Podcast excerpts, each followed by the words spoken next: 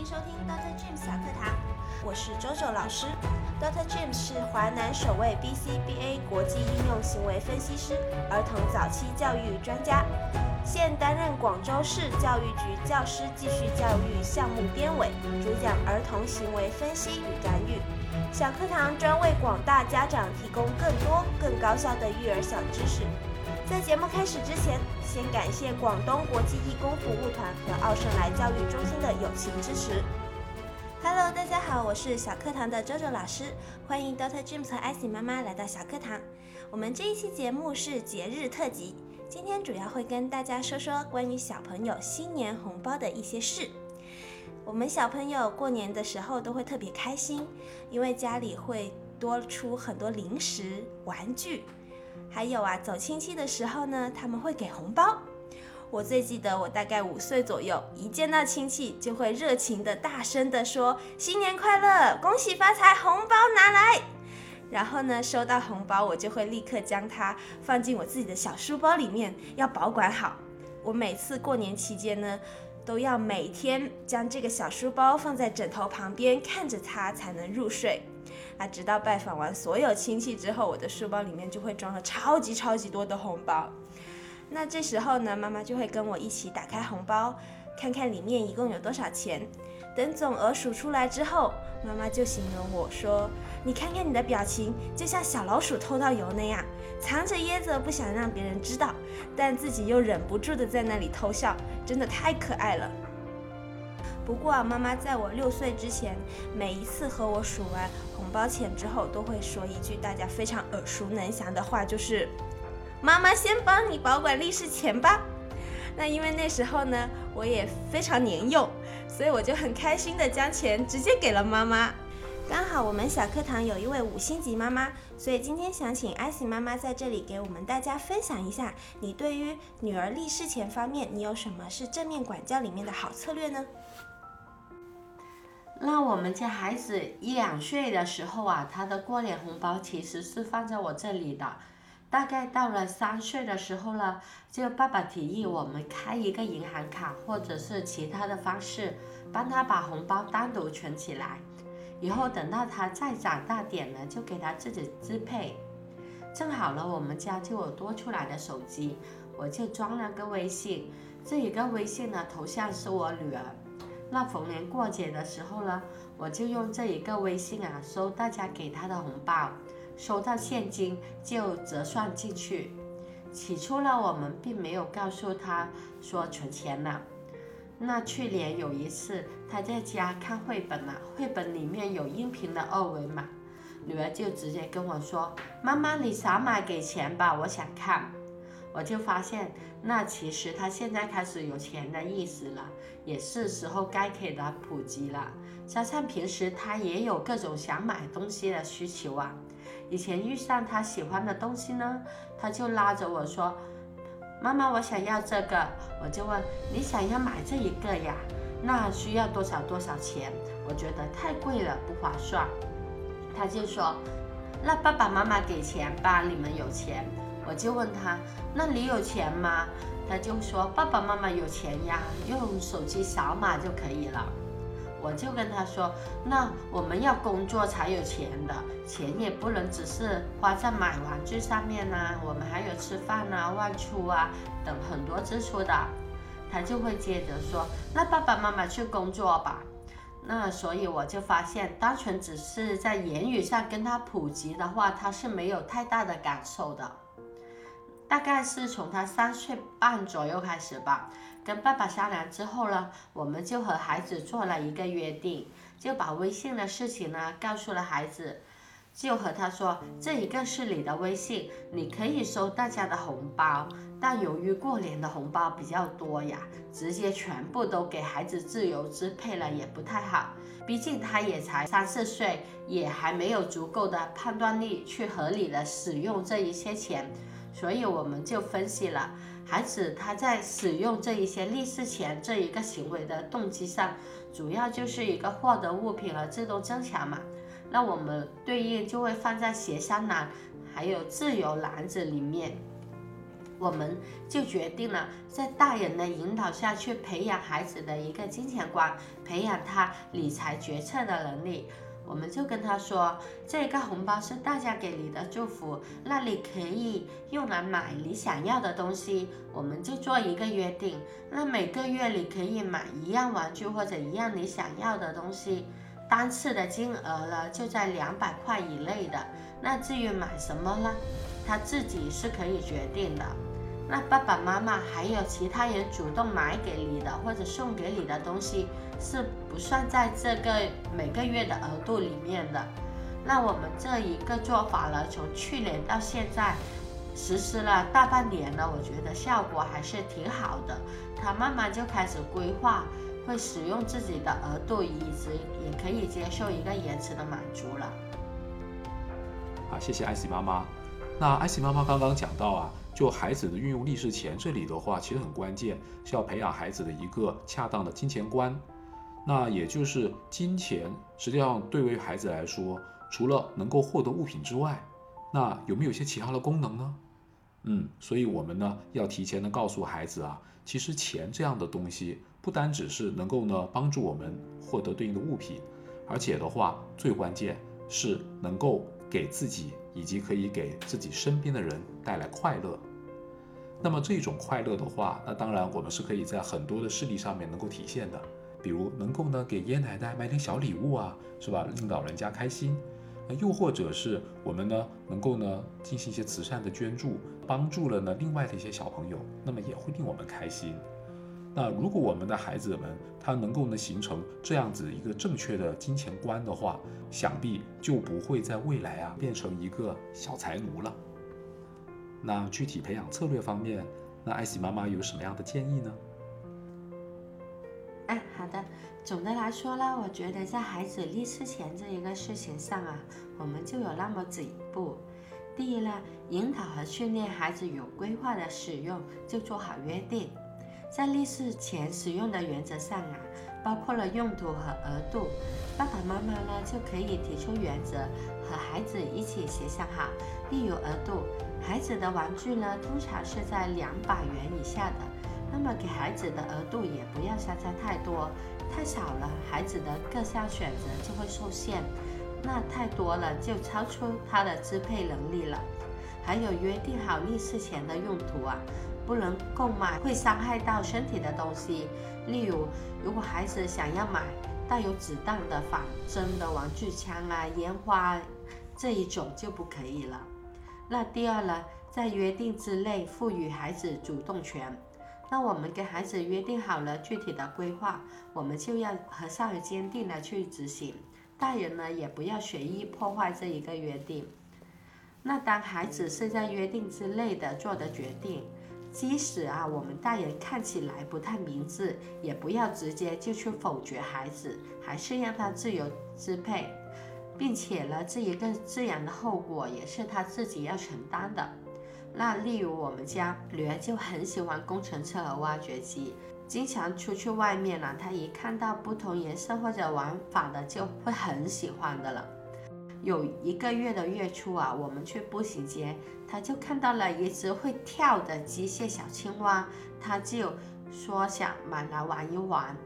我就跟他确认，你确定要使用这一个月的额度购买这一只小青蛙吗？因为这一种玩具啊，按照我们对它的了解，估计玩那么半天就不会玩了。他说确定，然后我们就买了。然后这一个小青蛙玩了半天就不知道所踪了。然后到了月中，我们去逛商场的时候，他看中了一个很漂亮的挖掘机。就很喜欢，很喜欢，很想要买。我们就说这一个月的额度你用了哦。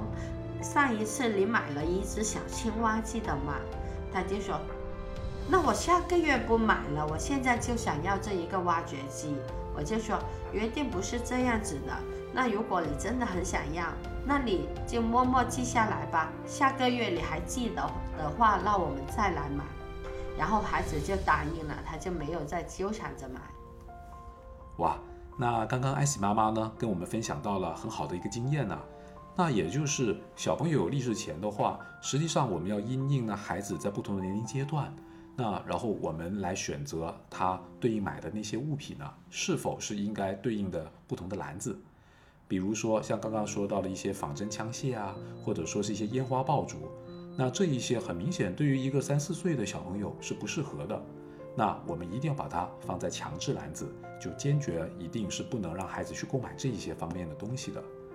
而在另外的一些内容方面，哎，比如说像一个呢跳跃的小青蛙啊，又或者说是一些小洋娃娃之类的啊，嗯，那我们可以是吧，就放在了自由篮子。比如说小青蛙是吧，那它的价钱也不贵，也符合在额度里面。那当然，孩子们就可以自由的去支配，自己去把握自己的金钱，运用在呢满足自身需求的方向。那这样子的孩子呢，培养出来呢，也不会呢在童年里面呢太过有匮乏感。那如果是遇到了可能呢略微会超过额度啊，那些比如像挖掘机这样样的东西，那我们可以进行协商。那么通过协商，然后呢教导我们的孩子如何的进行延时满足啊，又或者是如何的哎通过其他的方法，比如说帮助爸爸妈妈做点家务来挣点零用钱，又或者是哎我们是吧通过这个钱生钱有利息的方法，逐渐攒到更多的钱。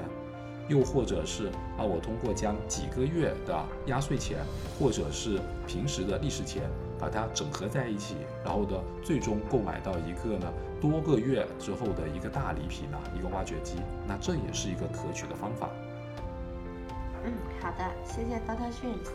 那我们第三呢，爸爸妈妈可以引导孩子理性消费，在孩子买东西的时候啊，我们也会适当的引导孩子多比较。就买了一些既是他喜欢的，又是性价比比较高的东西。那有一次啊，我们去长隆玩，经过商品店的时候呢，他看到一辆小车，他心血来潮的就想要买。我们看了玩具的功能呢比较单一，差不多要两百元，家里也有几个类似的了。我就拿了其他他可能感兴趣的，家里也没有的给他看，说：“哇哦，你看这个玩具看起来很好玩耶，还可以组建一个车队呢。”那给他看的时候，我就同步去京东上搜了一下，搜了一些他之前提到过想要的玩具，我就打开了一个页面给他。我记得你上个月提过想要这个的哦，哇！你看，它有好多的玩法，还可以这样玩，而且它才九十多元哦，省下来的钱我们还可以有其他的用途。你看，你想要在京东买还是在长隆买呀？买哪一个你来决定吧。京东买的话要过两天才到哦。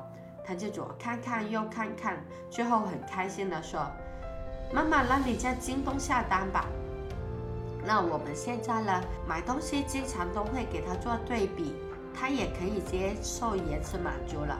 我们带他去乐高啊，会在实体店里面看一下，然后我们同时会在他的线上旗舰店对比价格再购买，他都可以接受了。那下一步的话呢，我们会尝试让他体验一些爱心的支出，例如在长辈们生日的时候啊，买个小礼物，或者买一些零食啊来分享。那这是我们家的一些做法。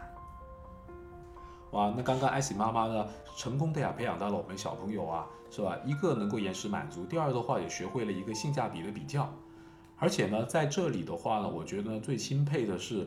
小朋友的话，实际上最终呢也是啊，比如通过在京东商城购买呢，获得了一个大礼物，满足了他呢就是童年呐的一些呢，呃，我们可以称之为是特别大满足这样子一种需求啊。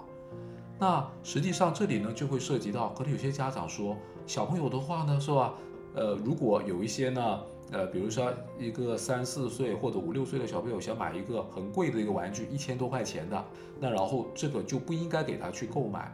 嗯，那是否是这样子呢？实际上呢，心理学家呢，呃，经常都会说啊，我们的小朋友如果在童年的话没有体验过呢，像这种呢比较大的满足的时候啊，实际上呢，他在成长过程中呢，总会有种匮乏感。那么这种匮乏感的话呢，就一直会影响了他的成年的生活，也就是他永远都会觉得是在金钱的方面不满足，永远的话呢，都是处于一种饥渴的状态。那这一个想必不是我们希望孩子去到的一个状态。比如就我们的观察啊，就是呃，在一些过往，比如说亲戚朋友的成长过程中，是吧？那么有些爸爸妈妈说，哇，花这个五六百块钱、一千块钱买个芭比娃娃，会不会纵容了我们的小朋友，然后令到我们的小朋友，哎呀，不停的买，不停的买，到越买越多了呢？但实际上，经过我们的观察，是发现，那个买了一个芭比娃娃的小朋友，实际上他并不会因为这样子啊，就过度的不停的说要更多的芭比娃娃，反倒是因为他满足了。那所以他在呢成年了之后，比如现在出来工作了，那么他都不会说呢对金钱的话呢有过度的一些贪婪跟渴望啊。那反倒是可能有一些小朋友他在呃小的时候的话一直都没买过芭比娃娃，哎，那这个时候呢他可能呢就会有一种啊过度的这种补偿机制，比如说他现在二十多岁了，那出来工作，那有了这个工资了之后。哇，就将家里面的那个书柜啊摆满了所有的手办，那这一个实际上就是我们说孩子在早期有没有得到满足，如果没有得到满足之后，他在他的成人阶段会延后反映出来的结果了。那如果买了那十几个芭比娃娃，那当然是不可以的。那买一个芭比娃娃的话，真的不是一个罪过啊。谢谢艾喜妈妈的分享和 Doctor James 的点评。那刚刚艾喜妈妈呢，她说到的是，呃，比较小龄的小朋友，家长如何帮助小朋友去，呃，使用这个立立式钱这一方面。那像我呢，八岁之前都是像艾喜妈妈那样子的，但八岁之后，我妈妈就放手让我自己去管理我的钱啦。那就像是红包，我们会全部拆开，然后计算红包的总额。接着呢，我会将总额除以十二，就是这一年我每个月可以用多少钱。那有的时候我会再除以三十，那我就想知道一下我每天其实是可以用多少钱的。那例如啊，如果我是有一千五，呃一千五百块钱的利是钱，那我这个每个月呢就可以用一百二十五块，每天可以用四块钱。那我在算完账之后，我就可以开始设计这笔钱的使用规划。例如，我会将这笔钱分成四个不等份：零食一份，玩具一份，后备金一份，还有储存。那后备金就是一些急用的，或者是节日要用的东西。那每一次呢，我用完一笔钱之后，我都会在我的记账本上记录，那以便呢控制自己对金钱的使用程度。那在这些不断的计划、不断的实练习当中呢，我就开始到了我自己的自我管理和自我控制的练习。同时啊，我也学习到如何让这些钱用得更加有意义。因为如果像只是普通买一些玩具，可能只是单次的满足。但是如果当那一个月我的成绩进步了，我就会考虑用我的后备金来一笔奖励一个大的礼物来奖励自己。那从而获得内在驱动，期期待下一次可以考得更好。那还有像爸爸妈妈的生日啊，一些母亲节、父亲节过节的那些时候，我就会买蛋糕、礼物给他们。那这样子呢，就会增加我们家里面的一些生活仪式，从而让我们获得更多的幸福感。那周周老师的话，十分的懂得规划自己的金钱啊。哎，那我想问一下，比如我知道呢，比如你们家以前也买过了好一堆的芭比娃娃哈，那在这个方面的话，爸爸妈妈有没有什么样的好方法呀？呃，像我们家我爸爸妈妈给我买芭比娃娃，他们都是买了一些基础套基础套装，就是有男生女生的，还有一两件衣服这样子的一个组合。那剩下呢？我看到那些商店里面其实还有很多漂亮的衣服，像有他们的房子，有他们的车子，这些呢，我妈妈不会说啊，我想要，她就给我买。她通常呢，她就会说，那这样子吧，你这一个月做什么东西来赚取这个钱？那这钱呢，你就可以自己拿去买。那有一些像衣服之类的东西，我妈妈就会鼓励我说，你要不要试试看买一些布回来做一下？看看会不会比呃商店的那些更好玩？那这样子呢，慢慢通过这一些呃一些方法，那他们就引导了我是如何将这一笔钱或者将这一些东西呃，将这一笔钱用得更有意义，而且同时也锻炼了我一些责任心，也让我知道，其实工作赚钱是一个很辛苦的事情，我需要更有条理性的去管好我的金钱，不可以随便就是这里又又买一点，那里又买一点，这里又用，那里又用。哇，原来是这样子呀，特别好啊。那也就是，呃，周周老师的爸爸妈妈。那不单只令到周周老师的话呢，在幼年的时候啊，得到了一个大满足，是吧？获得了一个芭比娃娃啊。那么同时的话呢，涉及到这些系列的玩具，那么也会通过呢啊，用小朋友零用钱啊，然后呢，通过做家务挣零用钱，然后呢，来逐渐的购置的方式方法啊。那么不单只是说，可能我们啊也凑了几个别的小玩具，但是同时的话，树立了一个很好的金钱观。比如我们从周周老师啊，是吧？如何的去合理的掌握金钱，然后对它进行细致的分类，那我们就知道我们的小朋友的金钱观是形成的多么的完备了。谢谢 Doctor James 的分析，也谢谢 icy 妈妈的分享。那我们同时也谢谢这位家长在我们后台提出的疑惑。那希望呢，我们这一期节目可以解决你的问题。那小课堂也十分欢迎大家在后台中提出自己的疑问。那作为听友福利呢，小课堂会收集大家所提问的相关内容，并在节目中陆续带领大家使用行为分析、三个篮子和正面管教来解决具体的育儿问题。我们的节目会在喜马拉雅上推送，大家可以在节目下方留下你们的评论，也可以关注我们的公众号 dot James 儿童行为分析 D R J A M E S Doctor James 儿童行为分析，欢迎大家向我们分享育儿时的酸甜苦辣和所遇到的问题。公众号会定时推送节目播放的时间，同时也会搜集并回答大家所提出的问题。在节目最后，再次感谢广东国际义工服务团和奥盛来教育中心的友情支持。我们下期再见，拜拜，拜拜。